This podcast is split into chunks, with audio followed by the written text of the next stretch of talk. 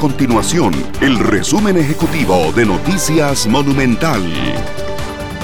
Hola, mi nombre es Fernanda Romero y estas son las informaciones más importantes del día en Noticias Monumental. La Caja Costarricense de Seguro Social anunció que tras el caso de la supuesta vacunación falsa entre ríos a un adulto mayor, la institución contactará a 1.555 personas que fueron inmunizadas por el funcionario suspendido.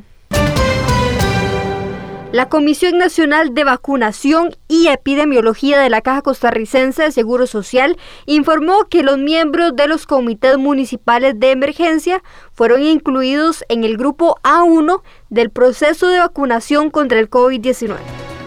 Estas y otras informaciones usted las puede encontrar en nuestro sitio web www.monumental.co.cr. Nuestro compromiso es mantener a Costa Rica informada. Esto fue el resumen ejecutivo de Noticias Monumental.